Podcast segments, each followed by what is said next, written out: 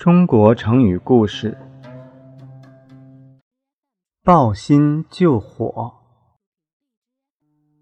在战国时期，许多小国都先后被大国吞并了，最后只剩下秦、楚、齐、赵、韩、魏、燕七个国家。七国之中，秦国的实力最强，他不断的派兵向邻国进攻。实行蚕食政策，扩大自己的疆土。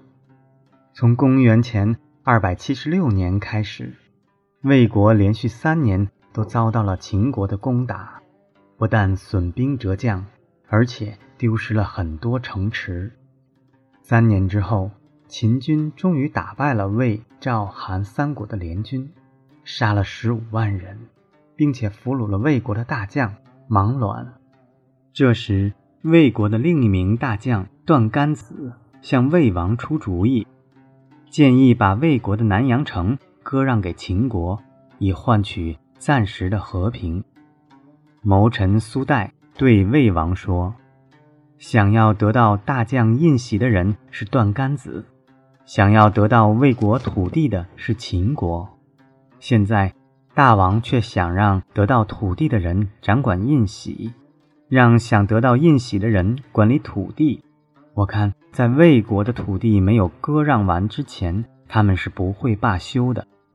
此外，用割地的办法去讨好秦国，就好像是抱着柴草去救火一样，柴草没有燃烧完之前，火是不会熄灭的。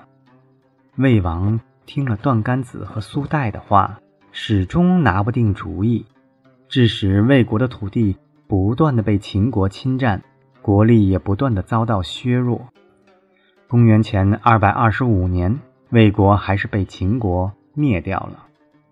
后来人们就用抱薪救火来比喻一个人处理问题不得当，结果形势发展和最初的愿望相违背，不但不能彻底解决问题，反而增添了许多新的困难。